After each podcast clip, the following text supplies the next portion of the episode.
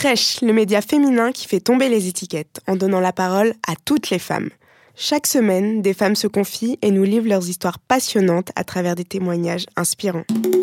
Fresh, le podcast.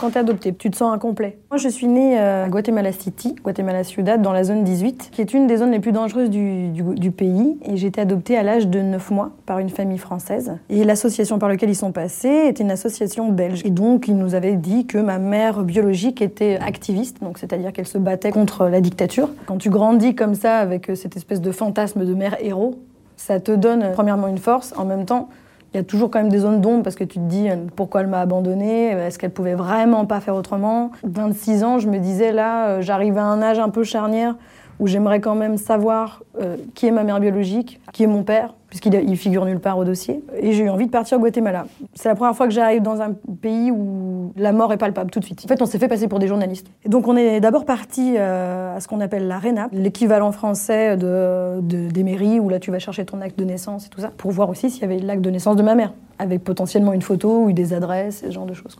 La nana est touchée, mais elle ouvre le truc et elle fait genre...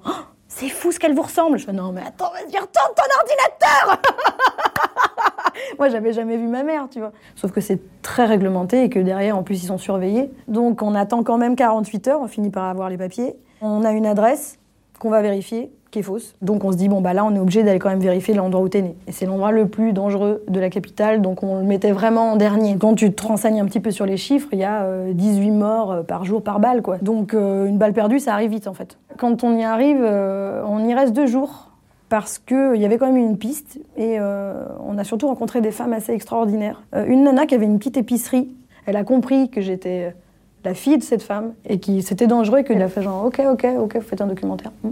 et en fait elle nous a aidés elle a rameuté toutes les nanas qui étaient hyper influentes dans la, dans la colonie on n'a rien trouvé et on a fini par se casser parce que ça commençait à, craindre et que là, passé 21h, même la police s'en va. Donc il nous restait qu'une chose à faire, c'était euh, d'aller dans l'endroit où elle était née, elle. Donc on allait là-bas, dernier jour, je rentrais 48 heures après. Et on a trouvé l'acte de naissance de sa mère à elle. Le maire du village avait un frère qui lui était passionné de généalogie et, on lui, lui donne le nom de ma grand-mère et il dit Mais oui, Évidemment, je la connais. Ah bah elle est morte Ouais, super Et alors, elle a un mari, quelque chose, donc mon grand-père maternel éventuellement. Ah ouais, ouais Il habite au Honduras, là, ça a 20 bornes.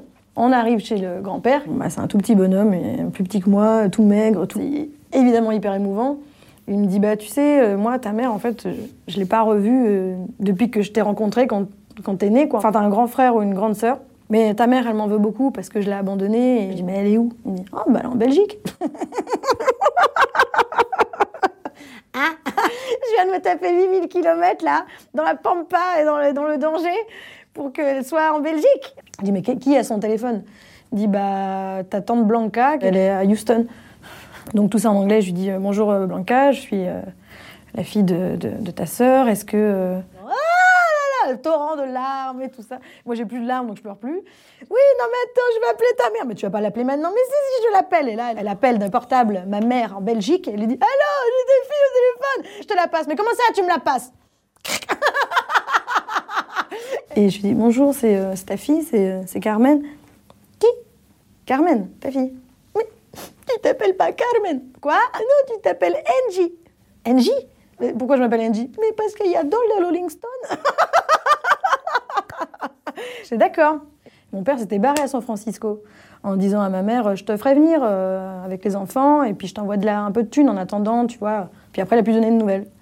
Et du coup, elle s'est retrouvée toute seule avec deux gamins. Et euh, pour pouvoir travailler, il faut avoir une nourrice, et pour avoir une nourrice, il faut de la thune. Cercle vicieux. Qu'est-ce que je fais avec mes gamins? Donc elle rencontre une nana qui lui dit Mais moi, je connais une association qui aide les femmes célibataires pour euh, l'aide à l'éducation de leurs enfants, euh, pour les placer dans des familles. Ma mère s'est dit Bon, bah, très bien, je vais pouvoir peut-être te les récupérer après. Cette association est en Belgique. Eh ben j'ai qu'à partir en Belgique, puis voilà. Puis en fait, elle a signé un, acte d'abandon pour une adoption plénière, mais elle, elle savait pas ce que c'était, une adoption plénière et un acte d'abandon. Donc euh, je comprends quand même rapidement que c'est clairement un trafic.